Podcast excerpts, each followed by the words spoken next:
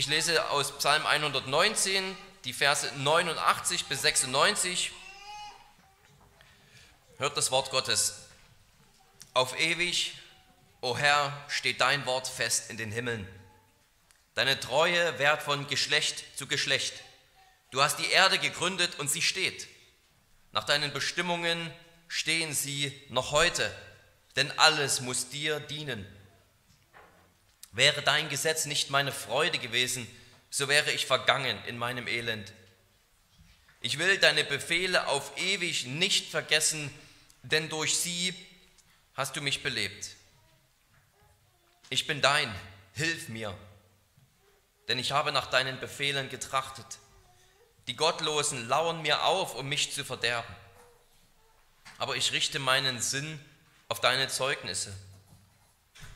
Von aller Vollkommenheit habe ich ein Ende gesehen, aber dein Gebot ist unbeschränkt.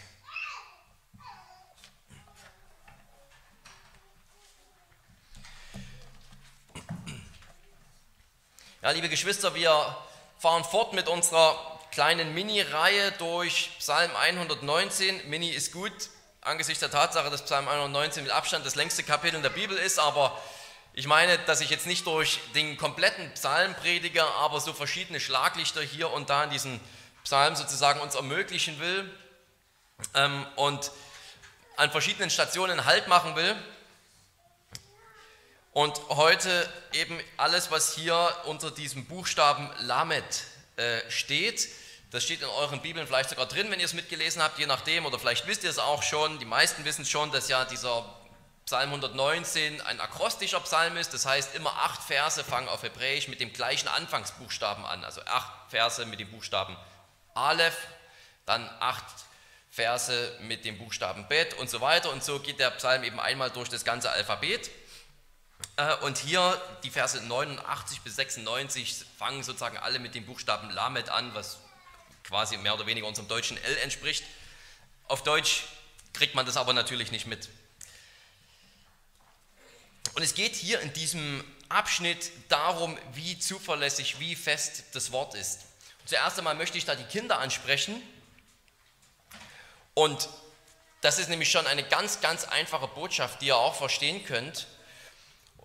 Und zwar geht es darum, dass, die, dass der Psalmist, also David wahrscheinlich, ja, der guckt sich den Himmel an, der guckt sich die Erde an und vielleicht hat er gleich, wenn er aus dem Fenster guckt, einen riesigen Berg vor sich. Ja, und Jerusalem war auf Bergen gebaut, feste Berge, die wackeln nicht so schnell. Wenn ein Erdbeben kommt, ja, da plumpsen die ganzen Häuser alle um, die sind weg, aber den Berg, den wirft nichts um. Und dann denkt der David sich, wo kommt dieser Berg eigentlich überhaupt her? Und da stellt er fest, ach, all das wurde doch von Gottes Wort gemacht. Die Berge, die Bäume, das ist doch alles von Gott, dass jeden Tag die Sonne aufgeht und wieder untergeht und der Mond kommt und wieder verschwindet. Das kommt doch alles von Gottes Wort, weil Gott das so gesagt hat. Deswegen ist das alles da. Und dann denkt der David kurz nach und zieht eine ganz wichtige Schlussfolgerung und sagt sich, hm, also wenn Gottes Wort die ganze Schöpfung so toll machen kann und so stabil und so fest, dass jeden Tag die Sonne aufgeht, zum Beispiel, und dass die Felsen nie verschwinden, dann muss auch Gottes Wort, das in der Bibel steht, so fest und so solide sein. Da kann man sich drauf verlassen. Es ist wie wenn man auf einem Feld steht. Da, da wackelt es alles, aber man steht auf einem festen Grund. Deswegen sagt ja auch Jesus, wer klug ist, der ist wie einer, und wer klug ist und das Wort Gottes hört und tut, der ist wie einer, der eben ein Haus auf den Felsen baut. Der, der David, der guckt eben die Schöpfung an und denkt sich, hm, das kommt alles von Gottes Wort, weil er es gesagt hat mit seinem Mund. Dann muss ja die Bibel auch so wunderbar und so stabil und so fest sein, da kann ich wirklich mit der Bibel leben. Das ist wirklich eine gute Grundlage für mein ganzes Leben. Ja, das könnt ihr auch verstehen, dass die Bibel eine Grundlage für das ganze Leben sein soll. Ja, wir Erwachsenen, wir wollen natürlich noch ein bisschen tiefer eintauchen, auch wenn das sozusagen hier schon jetzt die ganze Predigt gespoilert hat, aber für uns lohnt es sich natürlich hier noch ein bisschen ins Detail einzutauchen, wie David diese ganze Argumentation, sozusagen diese Botschaft für uns vermittelt.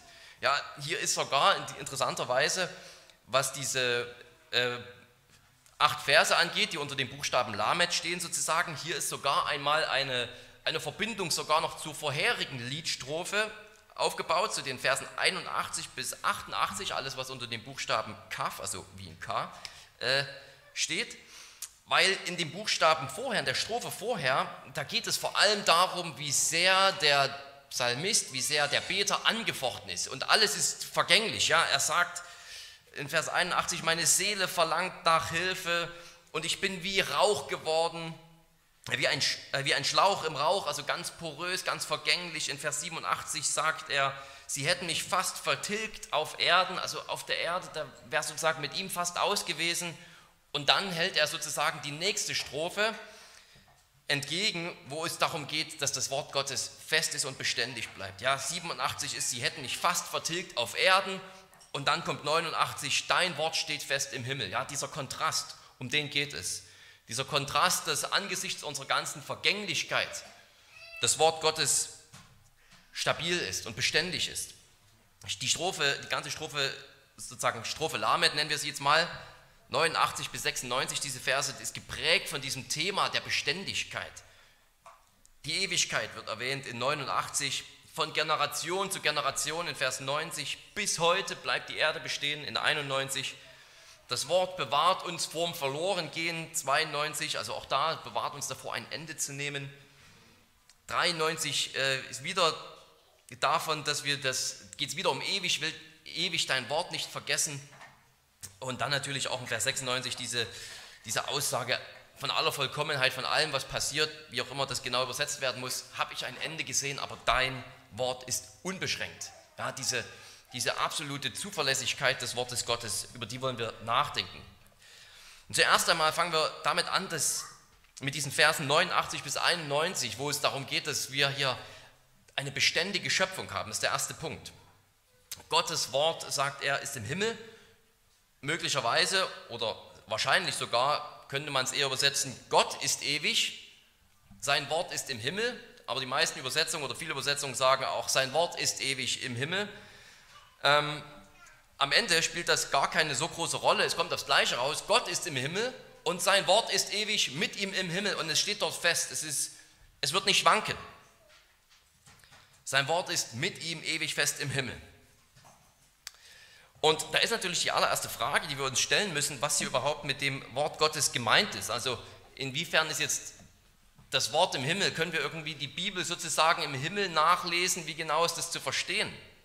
Ja, einige Ausleger, die sagen zum Beispiel, also die beziehen gleich Vers 89 äh, auf die Bibel. Und sie sagen ja, hier in, diesem, in diesen Versen wird eben die Beständigkeit des Wortes Gottes gelobt und damit meinen sie die, die Heilige Schrift. Und äh, sagen dann gleich mehr, also sagen dann gleich weiter. Also einer hat gesagt, Gottes Wort ist ewig, sagt er, und gleich im nächsten Satz muss er sagen, die Wahrheiten, die in der Bibel sind, ändern sich nie. Also ja, weil die Bibel natürlich irgendwie nicht schon ewig irgendwo im Himmel rumliegt, das ist nicht gemeint, muss er dann schon, dieser Ausleger, sagen, ja, die Wahrheiten, die in der Bibel sind, sind ewig. Das kann natürlich sein, dass das Wort Gottes sich sozusagen hier auf die Inhalte bezieht. Wort Gottes bezieht sich hier auf die Inhalte. Ist eine mögliche Auslegung, aber ich glaube nicht mal, dass es den Kern richtig trifft. Ich glaube, hier sollten wir noch gar nicht unbedingt das Wort Gottes sehen, wie wir es in der Heiligen Schrift haben. Das Wort Gottes, das kann ja verschiedene Sachen bedeuten in der, in der Bibel. Das Wort Gottes, das bedeutet zuerst einmal oder sozusagen auch zuletzt einmal äh, die zweite Person der Gottheit. Zuerst einmal sozusagen, weil das die Grundlage ist. Christus, der Sohn Gottes, als das Wort, das ist die Grundlage von allen Wörtern, die Gott sozusagen ausspricht. Von allem Machtwort, durch das Gott schafft, ist die Grundlage Christus, der Sohn Gottes. Alles tut der Vater durch ihn, sein Wort. Er ist das ewige Wort des Vaters. Und zuletzt einmal, weil sozusagen diese volle Offenbarung, dass Christus das Wort ist, das ist sozusagen dann die Spitze, die im Neuen Testament so richtig ähm, zu, zur Geltung erst kommt. Ja, nach dieser ganzen Worttheologie des Alten Testaments auf einmal dann im Neuen Testament kommt dieser, äh, kommt ein Mann, Jesus von Nazareth und sagt, über den wird gesagt, er ist das Wort Gottes, ja, diese Zuspitzung da, wunderbar. Das ist das Wort Gottes einerseits, so wird es der Begriff gebraucht, Wort. Wort Gottes kann sich aber auch auf das Reden Gottes beziehen im Sinne seines Machtwortes, also dadurch, dass er etwas schafft. Man könnte hier sogar fast an, an seine Stärke denken an sein mächtiges Wirken, das etwas hervorbringt. Also wenn er zum Beispiel sagt, es werde Licht, ja, das ist sozusagen Gottes machtvolles Wort, da hat er etwas sozusagen gesagt, wie auch immer wir uns das vorstellen können, und es wurde etwas. Es ist etwas entstanden. Ich denke, das ist hier erstmal gemeint. In diesem Sinne ist das Wort Gottes hier gemeint, sozusagen Gottes, Gottes Wille, etwas hervorzubringen, durch seine Kraft, durch seinen Befehl. Wort Gottes kann dann eben auch den Inhalt der Schrift bezeichnen, so hat es dieser eine Ausleger gemacht, oder es bezeichnet die spezielle Offenbarung, die Gott an die Propheten gegeben hat. Wenn er ihnen das Wort Gottes gegeben hat, dann hat er ihnen konkrete, menschlich verstehbare Worte gegeben, die sie dann eben aufschreiben sollten. Ja, und natürlich benutzt die Bibel diese, äh, den Begriff Wort Gottes dann manchmal auch mit fließenden Übergängen und es gibt dann eine Vielschichtigkeit, die sich natürlich auch anbietet für Wortspiele. Ähm, und ich denke, dass das hier so der Fall ist, dieser fließende Übergang oder so eine Art Wortspiel vielleicht.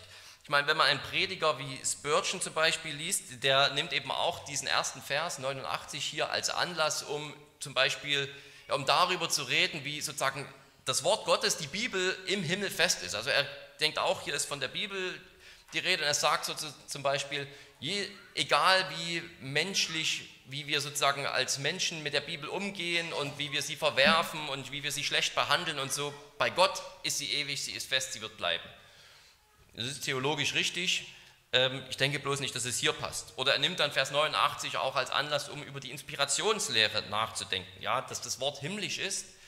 Ähm, das weist eben darauf hin und bedeutet, ja, dass es einen himmlischen Charakter hat. Es kommt von Gott selbst. Das ist sozusagen das Wesen der Bibel.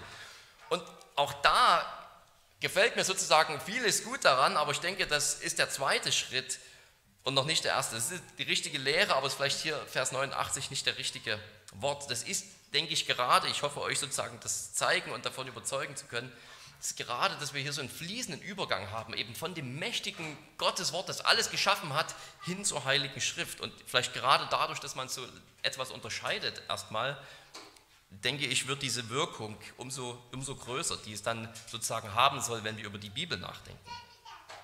Also in Vers 91 zum Beispiel sagt er ja auch, je nach Übersetzung, dass eben, die, dass eben durch die Ordnungen die Welt geschaffen wurde, dass ihm alle Dinge dienstbar sind. Gemäß der Ordnungen besteht alles. Ja, also da merken wir auch, das ist ja nicht die, die Bibel sozusagen als ein Buch, das jetzt irgendwie die Welt hervorgebracht hat, sondern es ist Gottes, Gottes schöpferisches Wort, durch das er alles regiert und erhält. Und sagen, Gott ist ein Herrscher im Himmel durch sein Wort und das steht fest und niemand kann sozusagen etwas an seinem Regiment und am Regiment des Wortes rütteln. Auf Erden mögen wir wanken, aber Gottes Wille ist fest. Er regiert vom Himmel aus und die Erde wird dadurch niemals wanken. Ja, da haben wir 89, 90 so eine schöne Parallele. Gott ist ewig und sein Wort ist bei ihm im Himmel und dann wird gesagt, seine Treue reicht von Generation zu Generation, was auch dieses langanhaltende Wesen Gottes ausdrückt sozusagen. Und er hat die Erde festgemacht. Diese Parallelität, Parallelität der, ewige, der ewige Gott mit seinem autoritativen Wort im Himmel und der, der treue Gott. Und das alles ist bewiesen durch eine feste, sichtbare Erde, die feste, sichtbare Welt, ist der Beweis für die ewige Treue Gottes und für sein kräftiges Wort im Himmel. Gott schafft etwas durch sein himmlisches Wort, das ewig bei ihm ist, durch sein Machtwort, durch seine Kraft. Und er ist treu und bewahrt diese Erde und darum steht diese Erde fest und nichts wird daran wanken. Man könnte es so fragen, woher wissen wir, dass Gottes Wort zuverlässig ist. Woher wissen wir, dass Gottes Wille zuverlässig ist, dass er stark ist? Und David sagt, wir sehen das an der geschaffenen Welt. Wir sehen uns die geschaffene Welt an, die Berge, den Sonnenaufgang und so weiter, diese ganze Regelmäßigkeit, diesen beständigen Charakter der Welt und merken, Gottes Wort muss so sein, weil Gottes Wort ja all das hervorgebracht hat. Durch Gottes Wort, was im Himmel steht, bringt er ja alles hervor.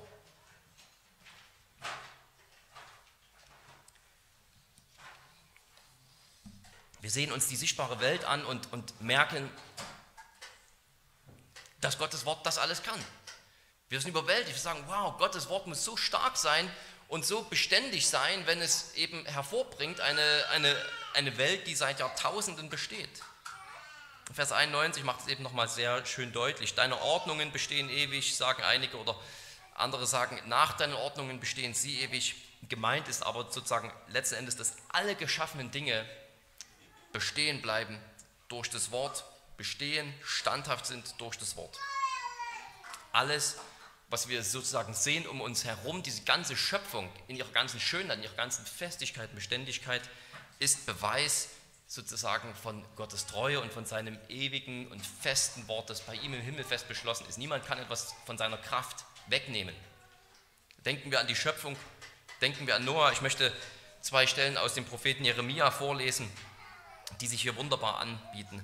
Jeremia 31, Vers 35 und 36. So spricht der Herr, der die Sonne als Licht bei Tag gegeben hat, die Ordnungen des Mondes und der Sterne zur Leuchte bei Nacht der das Meer erregt, dass seine Wellen brausen. Herr der Herrscharen ist sein Name. Wenn diese Ordnungen vor meinem Angesicht beseitigt werden können, spricht der Herr, dann soll auch der Same Israels aufhören, alle Zeit ein Volk vor meinem Angesicht zu sein.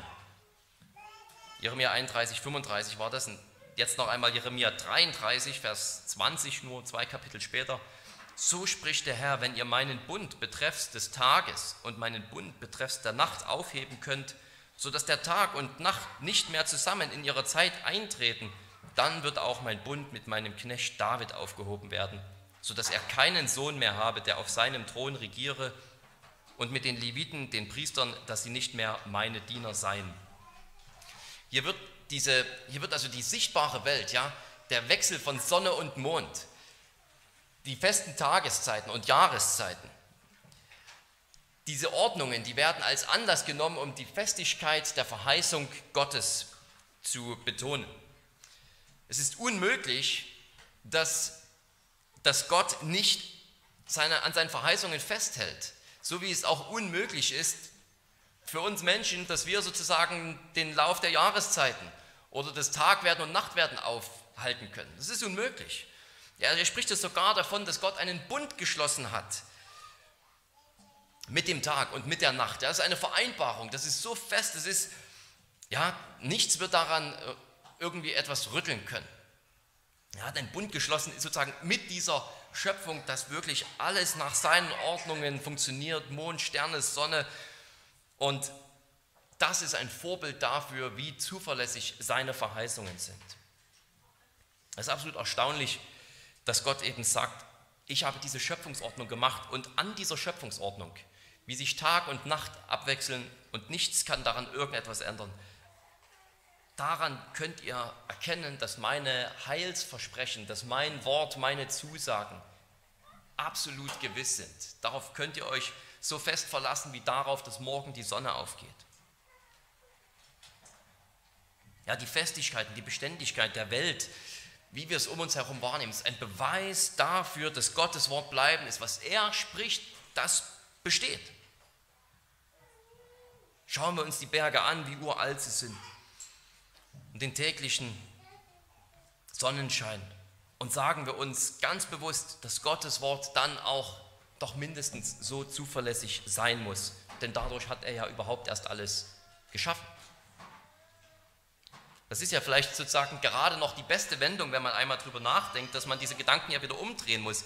Hier wird die sichtbare Welt als Beweis dafür genommen, dass das Wort Gottes zuverlässig ist und dann denkt man weiter und denkt sich, aber das Wort Gottes ist ja das, was diese sichtbare Welt erst hervorgebracht hat. Das heißt ja, das Wort Gottes muss noch größer sein, noch besser, noch bleibender, weil es ja vorher da war, um überhaupt erst alles hervorzubringen. Ja? Das ist sozusagen eine Spirale, in die sich hier ähm, David hineinbegibt, eine gedankliche Spirale, dass er von der Schöpfungsordnung zur Beständigkeit des Wortes kommt, um dann aber festzustellen, dass das Wort Gottes noch viel besser ist dass seine Kraft doch noch überragender ist als die irdische Schöpfung, weil sie ja nur ein Produkt des Wortes ist. Ja, hier sehen wir schon, wie sich das dann darauf, wie das dazu hinführt, ja, dass wir hier sozusagen Wort, äh, dass das dann wirklich im Neuen Testament ganz bewusst auf den Sohn Gottes bezogen ist. Wort ist hier wirklich eine personifizierte Kraft, die alles hervorbringt und Gott bringt alles durch sie hervor. Ähm, wir haben in diesen ersten drei Versen, man könnte fast schon sagen, so ein kleines Mini-Narrativ. Gott hat eben sein ewiges Wort bei sich im Himmel. Können wir schon an Johannes 1 dann auch denken. Das sagt in Vers 89, dadurch hat er die Welt erschaffen und sie besteht, weil er treu ist und sie steht fest. Und diese Anordnungen, die er in dieser Welt gegeben hat, die bestehen bis heute. Denken wir an die Vorsehung.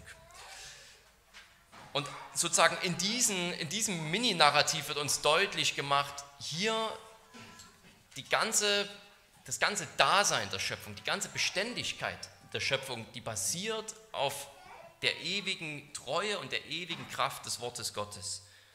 Das ist sozusagen dieser Anfangsgedanke. Deswegen denke ich, ist es hier noch gar nicht so angemessen gleich von der Schrift zu denken. Hier denkt er sozusagen erst einmal über das Wort Gottes nach, wie es eine Kraft ist.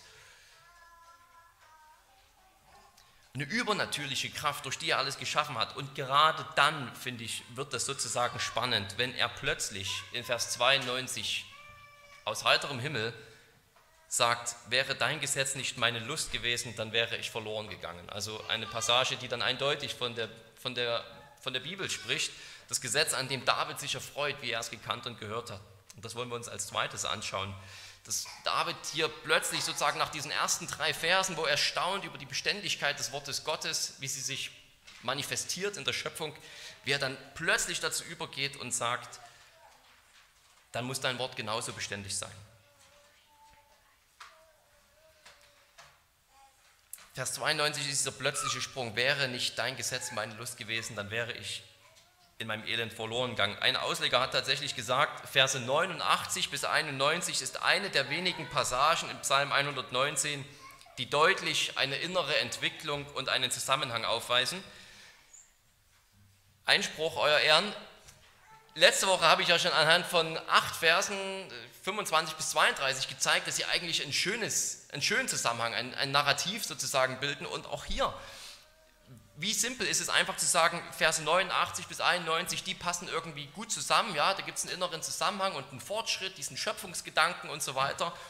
Und dann ab Vers 92 ist vorbei. Ich denke, so einfach sollten wir uns das gar nicht machen, sondern gerade diese Wendung zu Vers 92 zum Anlass nehmen, darüber nachzudenken, warum macht David das?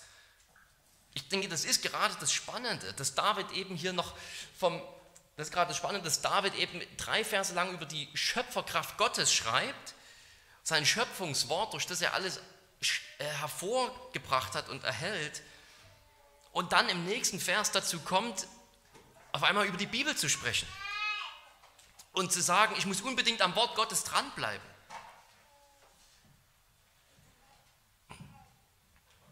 Die innere Logik ist hier natürlich die Zuverlässigkeit des Wortes, die das verbindet. Wenn Gott etwas sagt, dann hält es auch stand. Das sehen wir in der Schöpfung. Ja? Das war sozusagen der erste Teil. Und dann, dann denkt David sich, na, wenn Gottes Wort Beständigkeit schafft, dann muss ich aber auch unbedingt an der Heiligen Schrift bleiben, weil sie auch Gottes Wort ist. Ja, also das ist sozusagen ein, ein indirekter Beweis auch dafür, dass, dass David hier die Schrift als das Wort Gottes angesehen hat. Das funktioniert, diese Logik, die funktioniert nur, wenn er die Schrift als Wort Gottes anerkennt. David sieht die Kraft und die Zuverlässigkeit des Wortes in der Schöpfung am Werk und kommt dann auf den Gedanken, dass er deswegen unbedingt bei der Heiligen Schrift bleiben muss und sein Leben daran ausrichten muss. Weil die Heilige Schrift nicht weniger das Wort Gottes ist. Die Bibel, die ist wirklich das Wort Gottes. Im Nachmittagsgottesdienst wollen wir weiter über dieses Thema nachdenken, ein bisschen über Inspiration auch nachdenken. Aber hier wird es sozusagen schon mal angedeutet. Die Bibel ist wirklich Gottes Wort. Das kommt ja aus dieser Logik heraus. Für David ist das sozusagen völlig klar dass er von, seinem, von der Schrift für sein Leben die gleiche Beständigkeit erwarten kann, die er in der Schöpfung sieht, weil beides das Wort Gottes ist, weil, weil, oder weil beides sozusagen vom Wort Gottes getragen wird. Das Wort Gottes bringt die beständige Schöpfung hervor, deswegen muss er unbedingt an der Bibel bleiben, an dem, was er gelernt hat von seinen Leviten und Priestern und so weiter und so fort, weil das nicht weniger Gottes Wort ist, nicht weniger kraftvoll, sozusagen kategorisch nichts anderes. Es ist das kraftvolle Wort Gottes, das er erst in der Schöpfung sieht und dann in der Schrift findet und dann sagt, okay, dann muss mein Leben ganz an diesem Wort dranbleiben.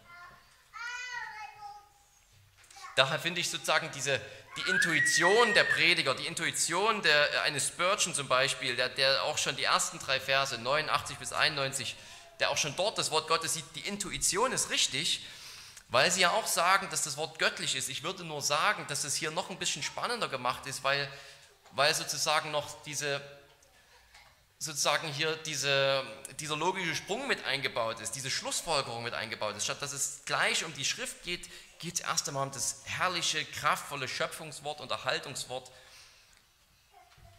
um dann zu dieser einfachen Schlussfolgerung zu kommen, zu sagen, dann muss ich auch unbedingt an der Bibel bleiben weil die nichts anderes ist. Dort können wir dann sozusagen auf die Inspirationslehre zu sprechen kommen und dass die Bibel himmlisch ist, aber es entsteht sozusagen aus diesem, aus diesem Sprung heraus, dass man die kosmische Wirkung des Wortes sieht und dann die Schlussfolgerung trifft, dass, das, dass die Heilige Schrift, das Wort, wie wir es in der Heiligen Schrift nachlesen können, doch nicht weniger wichtig für unser Leben sein kann die ersten drei Verse sind sozusagen ein Sprungbrett. David holt hier richtig Schwung, indem er die ganze Schöpfung betrachtet und Rückschlüsse über Gottes Wort zieht, um dann den Schritt zu wagen oder den Sprung zu wagen und zu sagen, das Wort Gottes muss mindestens dann doch genauso zuverlässig sein, dass ich nachlesen kann, dass ich hier schwarz auf weiß sozusagen vor mir habe. Es gibt natürlich Unterschiede, klar, die Schöpfung, die ist durch Gottes Wort allein sozusagen entstanden, ohne Menschen, ohne menschliche Hilfe, da musste kein Mensch etwas aufschreiben. Anders, die Schöpfung ist anders zustande gekommen als die Heilige Schrift. Aber David sieht in beiden, in der geschaffenen Welt und in der Heiligen Schrift sozusagen, sieht er ein Kontinuum, eine Parallele. Weil es beides Gottes Wort ist, das ewig aushält und bleibt und Beständigkeit schafft. Sozusagen wir, ich hoffe, diese Botschaft, die kommt wirklich an und bringt unser Herz ein von dieser Festigkeit, von dieser Beständigkeit, dieser, dieser, dieser Rückschluss von der Welt auf dieses Buch. Und sozusagen alles basiert darauf, dass Gottes Wort diese tragende Qualität hat. Gerade wenn man das erst unterscheidet von den ersten drei Versen, wird es dann umso kraftvoller, wenn man sieht, dass sozusagen ganz subtil, ganz plötzlich auf einmal doch von der Heiligen Schrift die Rede ist und man man sozusagen damit konfrontiert wird, dass David hier von diesem gewaltigen Schöpfungsgeschehen zu diesem Buch kommt und sagt, das ist auch Gottes Wort. Da muss ich dranbleiben. Das ist Gottes Wort, nicht in der Schöpfung irgendwo da draußen, sondern Gottes Wort für mich. Das wollen wir uns als letztes ansehen, dieses beständige Leben, das daraus resultiert.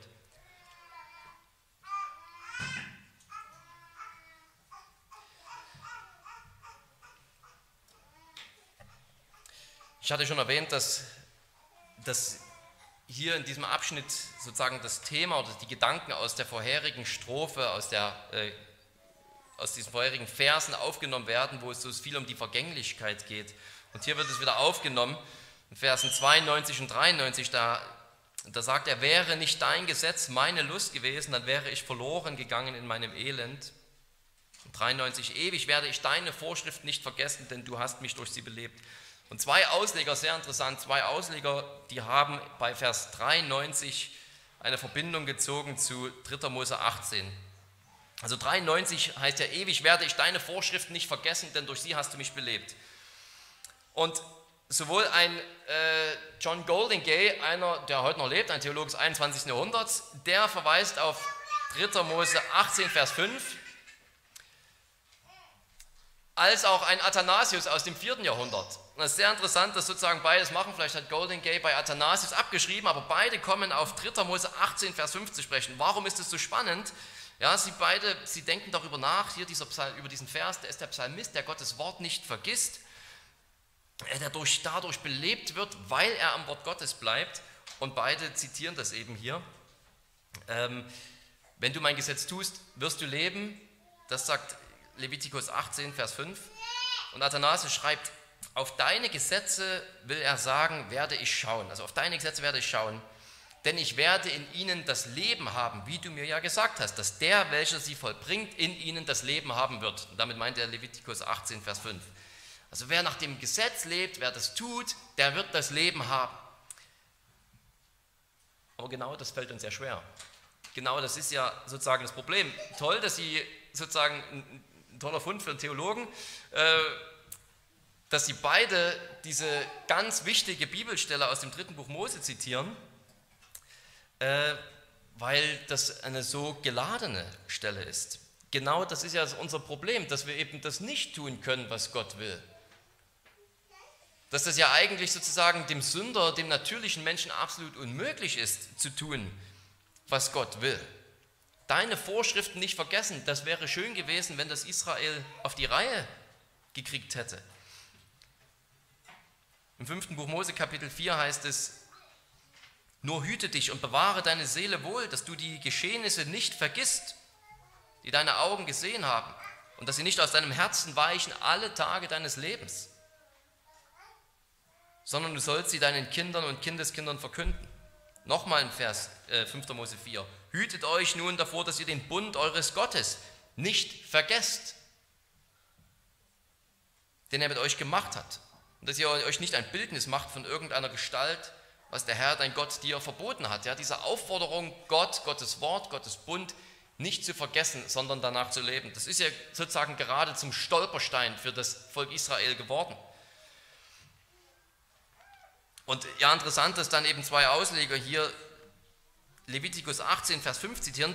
Das zitiert Paulus zweimal an ganz wichtigen, in ganz wichtigen Kapiteln in Galater 3 und in Römer 10.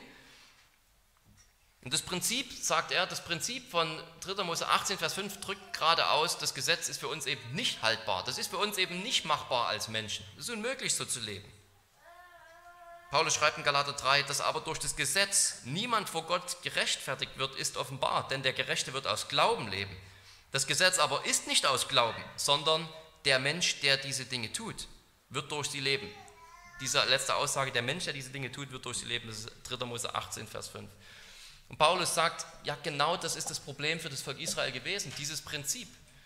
Und hier in Vers 93 unseres Psalms, da wird, da wird das hervorgehoben. Ja, ich vergesse das nicht, ich lebe danach, das ist mein Leben. Und zwei Ausleger bringen hier noch diesen Vers rein. Und Paulus sagt über diesen Vers, der drückt doch gerade aus, dass wir es nicht können. Israel hat den Bund vergessen und das ist die besondere Wendung. Gott hat eben seine Verheißungen nicht vergessen. Er kann sie nicht vergessen. Er sagt auch im 5. Mose 4, denn der Herr, dein Gott, ist ein barmherziger Gott. Er wird dich nicht verlassen noch verderben. Er wird auch den Bund, den er deinen Vätern geschworen hat, nicht vergessen. Das ist der Bund, den er Abraham, Isaac und Jakob geschworen hat. Gott wird seine Bundesverheißungen nicht vergessen. Und darum ist Christus gekommen, um genau diesen Fluch des Gesetzes, den kein Israelit, den keiner tragen kann, das keiner erfüllen kann, meine ich, um genau diesen Fluch zu tragen. Jesus Christus ist tatsächlich der, der das konnte und der das gemacht hat. Der seine Lust am Wort hatte sein ganzes Leben. Er hat gesagt, den Willen meines Vaters zu tun, das ist meine Nahrung. Auf ihn zu hören, bei seinem Wort zu bleiben, immer danach zu fragen, was er sagt. Davon lebe ich. Das ist mein Leben sozusagen, wortwörtlich dann bei ihm. Er lebt daraus, dem Vater gehorsam zu sein.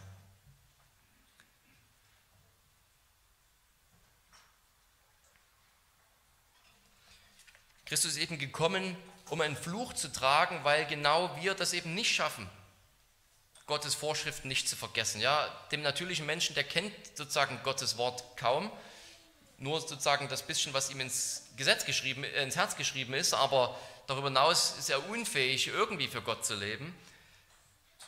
Aber Christus kam, um tatsächlich so zu leben.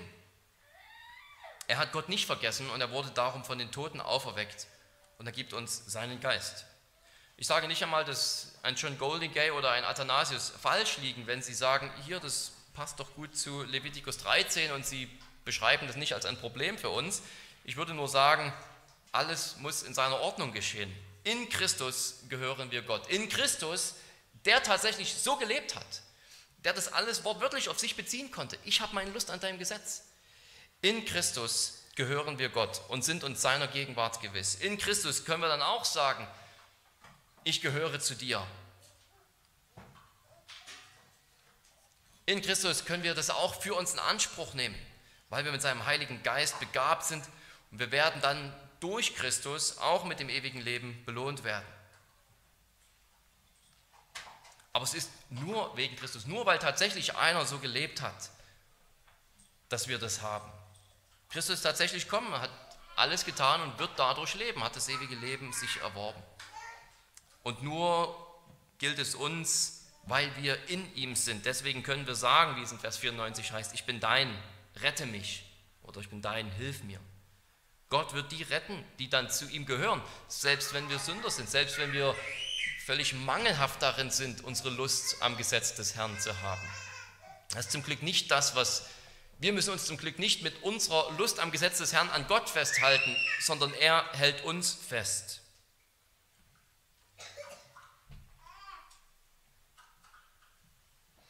Gott wird uns retten. Wir sind sein, deswegen wird er uns retten. Wir sind sein durch Christus. Hier möchte ich jetzt Spurgeon ganz positiv zitieren. Er sagt, erstens ist es ein Gebot der Natur, was einen Vater geradezu zwingt, sich gegen sein Kind liebreich und hilfreich zu erweisen. Und Gott selbst befolgt diese Gebote der Natur, die er gegeben hat, in viel vollkommenerem und herrlicherem Grade, als wir Menschen es vermögen. Kann auch ein Weib ihr Kind vergessen? Und wenn sie es vergäße, so will ich dich doch nicht vergessen.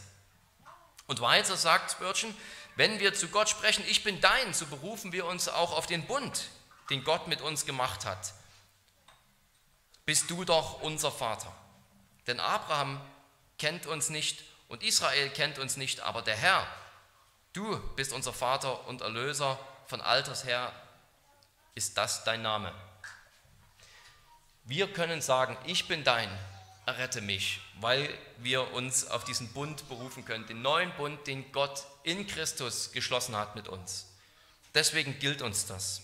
Deswegen können wir uns das sozusagen, können wir uns darauf berufen, obwohl wir oft genug bekennen müssen, ich habe die Vorschriften des Herrn vergessen. Und oft genug ist das Gesetz des Herrn nicht meine Lust. Und oft genug setze ich das nur so mangelhaft um. Aber ich kann mich trotzdem darauf berufen, weil ich mich auf Christus berufe, weil ich in seinem Bund stehe.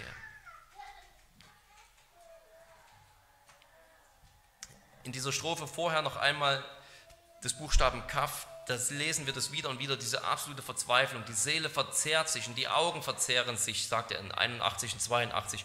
Und dreimal stellt der Psalmist äh, dort eine, eine Frage. Er fragt, wann oder wie lange noch? Ja, wie lange lebe ich überhaupt noch? Oder wann wirst du endlich meine Feinde richten? Diese offenen Fragen, diese Verzweiflung. Und dann haben wir hier in unserem Abschnitt die Antworten. Dass wir sagen, ich bin dein, rette mich. Ich lasse mich ganz auf dieses Wort und auf Christus, der das erfüllt hat, der dieses beständige Leben hier geben kann, weil er so gelebt hat.